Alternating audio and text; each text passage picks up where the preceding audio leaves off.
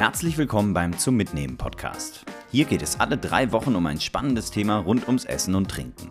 Ich spreche mit interessanten Menschen über neue Zubereitungsmethoden, Trends, alte und neu interpretierte Klassiker und werfe mit euch einen Blick hinter die Kulissen. Weil Essen und Trinken Spaß machen sollte, möchte ich einen einfachen Zugang zu diesen manchmal auch abgehobenen Themen schaffen. Ihr bekommt deshalb in jeder Folge praktisches Wissen zum Mitnehmen und Selbstmachen. Zum Beispiel erfahrt ihr, was Fermentieren ist und wie man damit zu Hause das leckerste Miso herstellt. Wie alte Gemüsesorten schmecken und auch, wie man Gin einfach selber herstellen kann. Heute geht es endlich um Miso. Jeder kennt wahrscheinlich die Miso-Suppe, die man in asiatischen Restaurants oft als Vorspeise bekommt. Die ist zwar sehr lecker, aber was die wenigsten wissen, ich ehrlich gesagt vor dieser Folge auch nicht, ist, dass man Miso für fast jedes Gericht verwenden kann. Und fast alles schmeckt dadurch besser. Für diese Folge habe ich mit einem der besten Miso-Hersteller in Deutschland gesprochen und mich auch mit einem Sternekoch verabredet. Ihr erfahrt, was Miso eigentlich ist, was man damit alles Leckeres machen kann und, und das wird richtig cool, wie man Miso einfach selber machen kann.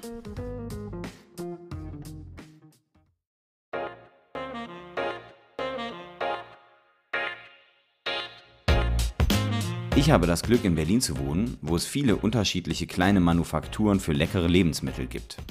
Zum Beispiel auch Mimi Ferments. Mimi Ferments gibt es erst seit circa zwei Jahren, aber Markus Shimizu, der Inhaber von Mimi Ferments, beliefert schon jetzt fast alles, was in Berlin Rang und Namen hat, mit seinem handgemachten Miso. Um mehr über Miso herauszufinden, ist das der perfekte Startpunkt. Ich verabrede mich also mit Markus, um mehr über Miso zu erfahren. In Markus Laden sind alte Rotweinfässer voll mit Miso bis zur Decke gestapelt. Wir setzen uns in die Mitte zwischen einige der Fässer an einen kleinen Tisch und fangen mit den Basics an. Was ist Miso überhaupt? Äh, ja, Miso ist eine Würzpaste, die wird aus äh, Sojabohne hergestellt und in der Regel noch ein Getreide. Äh, es ist meistens Reis jetzt heutzutage, früher auch eher noch vielleicht Gerste, Hirse oder andere Getreide. Und die ist salzig und man verwendet das, um Miso zu machen, Miso-Suppe zu machen zum Beispiel oder ähm, etwas zu würzen äh, und ein äh, Gemüse damit ähm, zu marinieren auch, zu fermentieren. Mhm. Okay. Ziemlich vielseitig. Okay, also hauptsächlich sind das äh, Sojabohnen, Getreide und Reis. Genau. Okay. Und welche Rolle spielt das denn in der japanischen Küche? Ähm, ja, eine ziemlich große Rolle. Es wurde traditionell dreimal am Tag genossen, eine Miso-Suppe, also morgens, mittags, abends. Es ist ähm, auch zum Teil Zahlungsmittel gewesen. Es ist äh, ein ganz wichtiges Produkt gewesen. Das ist eine lange Tradition, die auch sehr wichtig war. Ah ja, okay. Es wurde sogar als Zahlungsmittel eingesetzt. Genau, ja. Mhm. Gab es das auch bei anderen Produkten oder ist Miso da einzigartig? Äh, Reis. Reis ist das gängigere Zahlungsmittel, ähm, aber Soja auch, ja. Ähm, du hast gerade gesagt, äh, Miso besteht eigentlich aus Sojabohnen ähm, und Reis oder Getreide. Mhm. Wenn ich jetzt ähm, zu Hause Sojabohnen und Reis und Getreide mische, dann habe ich ja aber nicht diesen Miso-Geschmack. Also genau. Sojabohnen schmecken ja nicht wie Miso und Reis und Getreide ja auch nicht. Mhm. Wie passiert das, dass aus diesen drei Zutaten was entsteht, was dann komplett anders schmeckt? Ja, das ist halt die Fermentation. Und ähm, man benutzt bei Miso auch äh, einen Schimmel. Also sozusagen äh, die Hefe wie beim Brot oder ähm, äh, bei auch anderen Fermenten, wo man irgendwelche Kulturen einsetzt. Ähm, benutzt man in Japan einen Koji-Schimmel, Aspergillus oryzae genannt. Äh, ja, das ist ein Schimmel, den lässt man auf dem Getreide wachsen. Äh, und äh, der Schimmel produziert, während er auf dem Getreide wächst, äh, Enzyme, um dieses Getreide im Prinzip aufzuessen, für sich zu nutzen.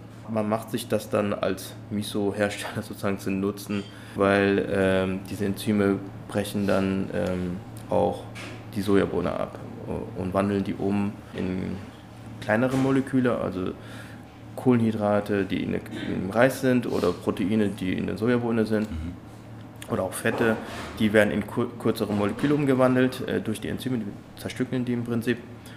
Und das macht den Geschmacksunterschied. Also ähm, zum Beispiel, äh, deswegen schmeckt jetzt eine Sojabohne, die man einfach nur kocht, ähm, vielleicht nicht so besonders interessant, mhm. weil es große Moleküle sind, die unsere Zunge nicht so gut schmecken kann. Und wenn die jetzt aber zerstückelt sind in Aminosäuren, dann kann das unsere Zunge sehr wohl schmecken und es schmeckt dann herzhaft oder fleischig oder irgendwie gut. In Japan hat man ja auch einen Namen dafür, Umami, also so eine Art herzhaften Geschmack. Und also es ist diese Kraft der Fermentation, die alles transformiert und halt auch wirklich äh, die Textur und den Geschmack deutlich verändert. Okay. Gut, das heißt, der Pilz wird da reingesetzt, damit er Dinge aufspaltet und diese mhm. aufgespaltenen Dinge schmecken dann anders als vor der Aufspaltung eigentlich. Genau. Jetzt hast du ja gesagt, es gibt verschiedene Arten, also man kann das mit mehr Getreide machen oder mit Reis oder mit mehr Sojabohnen. Mhm. Ähm, gibt es dann auch andere Arten von Miso oder ähm, ist das immer das gleiche Miso? Äh, nee, es gibt wahnsinnig viele verschiedene Sorten von Miso, genauso wie es in Deutschland halt viele Sorten an Brot gibt, gibt es in Japan halt sehr viele unterschiedliche Sorten an Miso. Ähm, das ist zum Teil regional so ein bisschen unterschiedlich, aber auch einfach von Haushalt zu Haushalt und Hersteller zu Hersteller. Das Besondere ist, äh, dass Miso historisch ziemlich viel auch zu Hause hergestellt wurde. Mhm. Äh, und dadurch äh, gibt es halt wirklich sehr, sehr viele Unterschiede, weil jede Person macht das halt ein bisschen anders. Mhm. Warum wurde das zu Hause hergestellt? Ja, es hat unterschiedliche Gründe. Also einerseits lässt sich das halt zu Hause auch relativ einfach machen. Äh, das ist ein Grund. Und äh, anderer Grund ist, ist auch, ähm, ja, viele Menschen in Japan wie auch in allen anderen Gesellschaften wahrscheinlich vorher, früher Bauern. Die hatten also Reis oder Sojabohnen oder konnten das zumindest anpflanzen oder auch vielleicht vom Nachbar bekommen und konnten dann somit ihr, ihr, äh, ihr eigene Produkte haltbar machen. Und ähm, es hat dann auch wirklich auch damals einen strategischen Wert gehabt. Also es ist nicht nur dieses haltbar machen, sondern halt auch in Hungersnöten oder so ist es ein, ein, ein, ein eine, also man kann Lebensmittel damit speichern oder haltbar machen. Ähm, ja, es ist auch ein Vermögen einfach, dass das wirklich nicht schlecht wird. Also Sojabohnen oder Reis wird von irgendwelchen Mäusen gefressen vielleicht oder es wird irgendwie schlecht, weil es feucht geworden ist. Aber so ein Topf Miso, der hält wirklich Jahre und Jahrzehnte und äh, wenn man dann mal sozusagen ähm, eine Hungersnot hat oder die Ernte nicht so gut war, dann kann man darauf zurückgreifen. Also es hat wirklich einen strategischen Wert auch gehabt. So ein Vermögen richtig. Also wenn so man Vermögen. viel Miso hatte, dann war das genau. eine Sicherheit. Deswegen gibt es auch so einen Spruch wie äh, Miso sei areba. Also wenn man Miso hat, Aha. dann ist alles okay. Ah ja? ja wie heißt äh, das? Miso sei areba. Geil. ist sozusagen, äh, also wenn, wenn man zumindest das hat, dann kann es nicht so schlimm sein oder dann wird, wird schon alles in Ordnung gehen. Äh, ähm, ja, genau. Kann man denn generell sagen, wie sich Miso auf Speisen auswirkt? Also viele Köche, die hier mein Miso verwenden, äh, benutzen das äh, gar nicht für asiatische äh, Rezepte. Und wenn man es nicht gesagt bekommt, äh, merkt man es oft auch gar nicht, dass da Miso drin ist. Aber auf alle Fälle denke ich, dass äh, so ein Miso-Geschmack oder die Miso ähm, das Gericht, das Gericht komplexer schmecken lässt, tiefer, wie, wie du selber gesagt hast, auch irgendwie die äh, Geschmäcker vereinigt oder ausbalanciert ähm, und einfach so ein Wohltut, also so ein ja. Genugtun. Wie kann man denn Miso in der Küche verwenden? Weil in Deutschland kennt man das ja so, Miso ist Miso-Suppe und mehr kennt man gar nicht. Aber mhm. man kann ja noch sehr viel mehr damit machen. Was sind so die besten Sachen, die man aus Miso machen kann? Naja, also Miso-Suppe, ehrlich gesagt, auch erst kürzlich herausgefunden, äh, gibt es erst seit dem 12. Jahrhundert in Japan. Davor wurde es ähm, halt viel verwendet, um äh, einfach auf dem Reis drauf zu tun, Reis zu würzen sozusagen oder Gemüse äh, anzubraten und damit zu, zu würzen. Ähm, ich finde, man kann auch das sehr gut in europäische Küche einwenden, also in Risotto oder sowas, äh, anstelle von vielleicht ein Bouillon oder andere Würze. Ähm, also es gibt viele Methoden, ähm, das äh, überall einzusetzen, einzusetzen, weil überall mag man eigentlich, also in vielen Gerichten passt etwas Herzhaftes, passt etwas ein bisschen was Salziges, das äh, mhm. einfach den Appetit an. Mhm. Also man könnte zum Beispiel sagen, da wo man als Europäer oder Deutscher zum Beispiel oft Brühe benutzt, da könnte auch oft Miso passen, zum Beispiel. Genau, ja. Man kann äh, aber auch ähm, damit, weil es ein lebendes Produkt ist, äh, also weil es einerseits äh, Mikroorganismen hat und auch die Enzyme hat, äh, damit ähm, wirklich arbeiten, so wie ein, ähm, wie ein Werkzeug.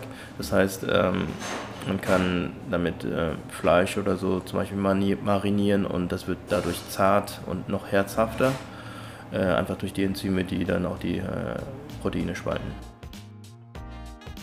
Miso ist also eigentlich gar kein Hexenwerk, sondern eine Paste aus fermentierten Sojabohnen und Reis. Sie schmeckt salzig und rundet fast jedes Gericht super ab. Das liegt daran, dass sie Gerichten nicht einfach nur einen zusätzlichen Miso-Geschmack gibt, sondern auch Geschmäcker, die sowieso schon im Gericht drin sind, verstärkt. Besonders interessant finde ich, wie der Miso-Geschmack eigentlich entsteht. Die Ausgangsstoffe, also die Sojabohnen und der Reis, haben nichts mit dem endgültigen Geschmack von Miso zu tun. Dieser entsteht nur dadurch, dass der Koji-Pilz, der ein wichtiger Teil vom Miso ist, die einzelnen Inhaltsstoffe der Sojabohnen so zerstückelt, dass sie einen ganz anderen Geschmack erzeugen. Diesen Prozess nennt man übrigens Fermentation. Man kann Lebensmittel auf zwei Arten fermentieren. Zum einen kann man das machen durch Bakterien, so werden zum Beispiel saure Gurken gemacht, aber man kann das auch durch Pilze machen. So wird zum Beispiel Miso gemacht, aber auch bei Bier und Wein wird mit einem Hefepilz fermentiert. Die Pilze oder Bakterien wandeln dann beim Fermentieren einzelne Stoffe in den Lebensmitteln um. Dadurch verändern sie den Geschmack der Lebensmittel und machen sie haltbar. Das aber nur als kurzer Exkurs, mehr dazu gibt es nämlich in der nächsten Folge. Zurück zum Miso.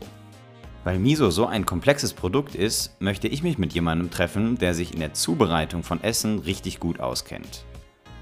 Deswegen treffe ich mich mit Stefan Henschel. Stefan ist der Chefkoch des Sterne-Restaurants Cookies Cream in Berlin und kennt sich richtig gut mit Miso aus. Bevor wir aber über Miso reden, will ich wissen, wie ein Sternekoch eigentlich kocht und worauf es bei richtig gutem Essen ankommt. Und da gibt es natürlich ein paar Tricks, wenn man äh, zum Beispiel beim, bei einem, beim Dessert immer ein bisschen Salz mit einarbeitet. Ne? Oder zum Beispiel in der Küche auch immer mehr ein bisschen überwürzt, halt ein bisschen mit Säure, auch mit Salz abschmeckt. Kann man denn sagen, also welche Elemente brauchen ein gutes Gericht? Ähm, also ein gutes Gericht braucht immer als erstes guten Geschmack. Die Textur ist immer ganz wichtig. So ein bisschen Idealfall was Knuspriges, was Salziges. Ähm, jetzt, wenn man um herzhafte Speisen spricht, dann ein bisschen Säure äh, im Hintergrund. Auch was Frisches, was Belebendes. Das ähm, hängt halt nochmal von, den, von, von dem einzelnen Gericht ab. Aber es muss halt ein bisschen was passieren. Es muss eine Spannung aufgebaut werden. Nicht einfach nur ein, ein Brei dahingesetzt, der einfach äh, nur eine, eindimensional ist, sondern versuchen eigentlich so ein bisschen zwei, drei Sachen schon in den Mund anzusprechen. Warst du mal in Japan? Ich war schon in Japan, ja. Und ähm, äh, Miso kommt ja aus Japan. Wie hast du, ich finde die japanische Küche total interessant, ähm, wie hast du die erlebt? Ist die so Miso-Fokus? Also ich habe mal gehört, Miso ist für die Japaner das, was Olivenöl äh, mhm. für die Italiener ist. Kannst du das bestätigen oder wie sieht die japanische Küche aus? Na, äh, die japanische Küche ist sehr produktbezogen.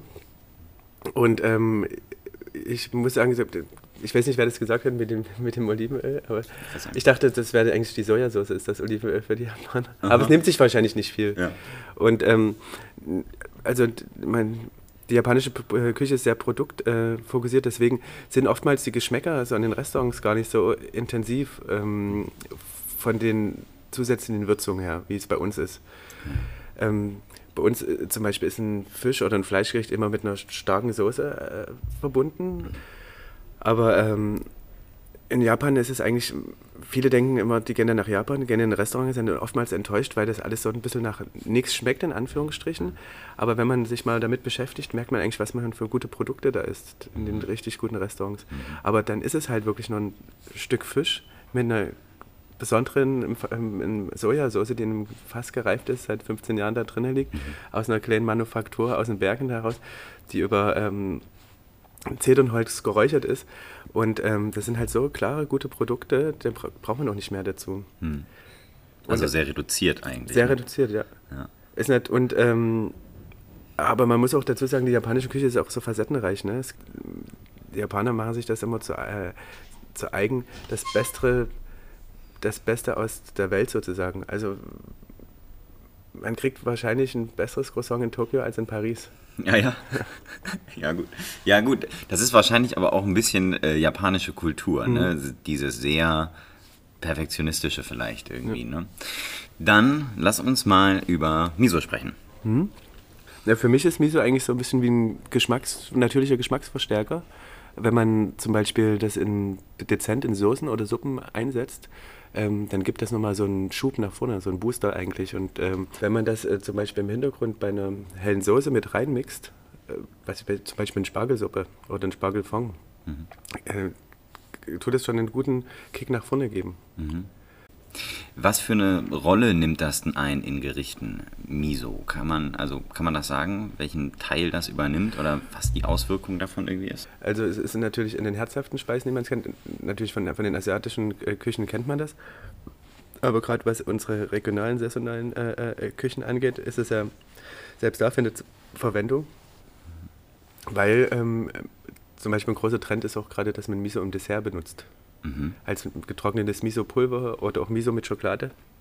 Und das ist halt, was wir vor uns gesagt haben, dass man zum Beispiel was Salziges in ein Dessert mit einbaut, mhm. wird halt anstatt dem Salz jetzt mit Miso gemacht. Mhm. Und es passt natürlich super, Schokolade und Miso. Wenn man die Chance hat, sollte man es essen. Bei, bei, bei, Miso ist es ja zum Beispiel auch so, wenn man das, ähm, also die Miso-Paste ist ja relativ fest, aber wenn man die so ein bisschen leicht verdünnt und verrührt, ähm, dann wird die ja so ein sämig. Mhm. Und ähm, was man ja auch äh, oftmals macht, also gerade bei Fisch, ist, dass man äh, diese sämige Masse auf den Fisch streicht und dann damit backt und dann aber auspackt wieder. Also man kann das schon mit dem Miso essen, weil, aber es ist sehr intensiv, aber dann abstreichen und dann ist es sozusagen in Miso gebacken. Ah ja, also wie so eine Miso-Kruste mhm. eigentlich. Genau. Und das, der Miso ist für uns immer so, ein, so eine Verstärkung drin, aber es soll nicht überlagern. Mhm. Es steht nicht so im Vordergrund. Miso kann man also in wirklich fast jedes Gericht einarbeiten.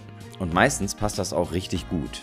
Zum Beispiel passt das super in Suppen oder Soßen, aber man kann auch ein bisschen verrücktere Sachen machen, also zum Beispiel Miso-Paste ein bisschen verdünnen und dann zum Beispiel auf Fisch oder Fleisch streichen. Wenn man das dann im Backofen backt, bekommt man eine leckere Miso-Kruste, die man entweder vor dem Essen abmachen kann oder aber, wenn man den intensiven Miso-Geschmack mag, auch dran lassen kann.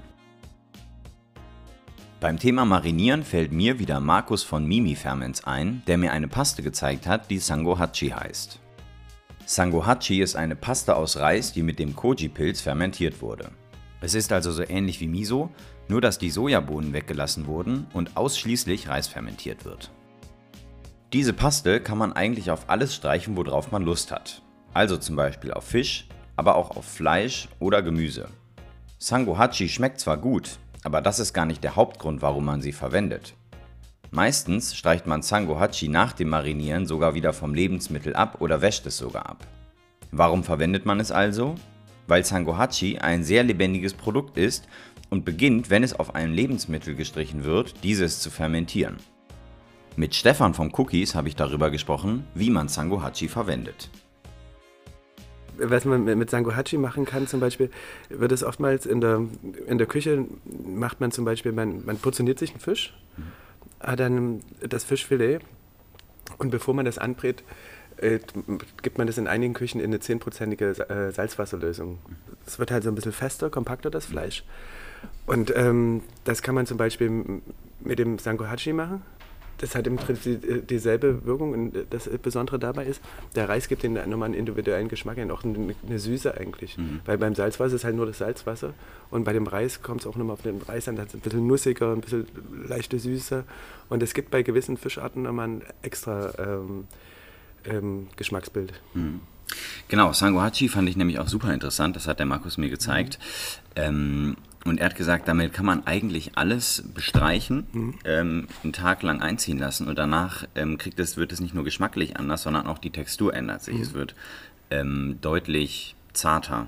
Ich habe das mal gemacht dann zu Hause mit Lachs und äh, super. Also mhm. wird super zart damit und ist richtig gut. Hast du es abgewaschen danach? Ja, oder? ja? ja. erst drauf gemacht, mhm. 24 Stunden, dann alles abgewaschen. Und man kann es aber auch sogar noch länger machen. Ja. Also je weicher irgendwas ist, also wie du auch selber mhm. schon gesagt hast bei Miso, das gleiche gilt auch dafür. Je weicher was ist, desto schneller zieht das ein. So ein festes Stück Fleisch mhm. kann man auch wahrscheinlich mal zwei Tage machen. Naja, und der Markus hat auf jeden Fall viele super interessante Sachen. Aber so richtig überrascht war ich vor allem vom Sango Hachi, weil das geschmacklich finde ich weniger komplex ist. Mhm. Also ne, ist irgendwie mhm. einfacher gestrickt. Mhm. Ähm, äh, aber dieses, dass es das so zart macht, das fand ja. ich irgendwie äh, cool. Und mein nächstes Experiment wird das dann sein mit äh, Fleisch und das äh, Vakuum verpacken und dann mal im kalten Kühlschrank mhm. mit dieser Paste. Mit, mit, mit, mit dunkelrotem Fleisch oder mit hellem äh, Ich dachte mit dunklem, ja. ja? ja. ja das kann ich mir auch vorstellen, aber bin mal gespannt. Und was hat er gesagt? Macht er das manchmal mit dem Fleisch? Äh, ja, ja, ja, hat er, genau. Er sagt, er sagt, man kann das eigentlich überall drauf tun. Mhm. Er hat auch verschiedene Arten von dem Sangohachi, äh, wo er auch nochmal differenzieren kann, was besser zu Gemüse passt und mhm. was, was besser zu Fleisch und äh, Fisch passt. Ich habe mir so einen äh, Allrounder, ähm, also mhm. grundsätzlich kann man alles für alles nehmen, aber er hat auch gesagt, es gibt auch so einen Allrounder, äh, den habe ich mir mitgenommen. Ähm, ja, aber super spannend, ähm, damit rum zu experimentieren. Sangohachi kann ich an dieser Stelle sehr empfehlen. Ich finde, es ist eine richtige Allzweckwaffe, die fast jedes Lebensmittel einfach besser macht. Da man das nicht so leicht bekommt, ist meine Empfehlung, das Ganze einfach per Mail bei Markus Shimizu von Mimi Ferments zu bestellen. Das gleiche gilt natürlich auch fürs Miso, weil Markus wahrscheinlich das Beste in Deutschland macht. Man kann Miso aber auch selber machen. Habe ich tatsächlich auch gerade gemacht, weil ich mhm. das so äh, cool fand, dieses Produkt, dass ich mir jetzt auch selber mal Miso angesetzt habe. Mhm. Man braucht leider ein Jahr, um dann zu wissen, ob man es richtig oder ja. falsch gemacht hat. Das ist ein bisschen das Problem. Aber, Aber wie, wie, hast, wie hast du es gemacht? Also hast du Sojabohnen äh, gekauft? Genau, Sojabohnen. Dann habe ich mir diesen, ähm, den, den, Reis mit dem Koji-Pilz mhm. äh, ähm, gekauft mhm. ähm, aus Japan. Hätte man auch bei ihm kaufen können, habe ich dann nachher herausgefunden. Ähm, und dann, ähm, genau, muss man es einfach zubereiten, kochen, pürieren, vermischen. Mhm. Eigentlich ist es gar kein so komplizierter Prozess. Zumindest für mich jetzt ja. gewesen. Ich weiß ja auch nicht, was ja. am Ende bei rauskommt. Nur die Lagerung. Äh, immer das Glas ist, äh, das Glas immer im ein Jahr hin und her zu schieben in der Küche. Ja, genau. Ich habe halt, genau, du hast jetzt halt so ein 3 Liter Fermentier, weil ich wollte dann auch eine ordentliche Menge mhm. machen, dass man auch was davon hat. Jetzt habe ich so einen 3 Liter Fermentiertopf, äh, ja. den man halt irgendwo. Und hast du eigentlich schon damit gekocht? Äh, also mit Miso jetzt auch schon ja, Ja, ja, ja. Wie machst du Ich habe mit Miso gekocht. Ähm, ich habe es in ganz viele verschiedene Sachen mal ausprobiert. Ich habe damit Soßen gemacht auch. Ähm, ich habe damit äh, Miso-Butter gemacht. Mhm, also genau, das Butter. einfach mit Butter vermischt. War auch super. Mhm. Kann man eigentlich dann auch überall zum Beispiel auf Garnelen draufstreichen ja, und sowas. Das ist gut. Ähm, und dann, ähm, ja, habe es eigentlich überall mal so ein bisschen ausprobiert. Machst du da einen Unterschied? Machst du helle Miso oder dunkle Miso oder ist egal? Äh, dunkle. Also ich habe nur das Dunkle jetzt. Ich habe mhm. mal das, ähm, ich glaube, das ist das kräftigste, ähm, was er hat, mhm. äh, habe ich mir mal mitgenommen. Und das, was ich jetzt selber mache, wird ein bisschen heller. Wer also Lust bekommen hat, Miso mal zu Hause selber zu machen, es ist gar nicht so schwer.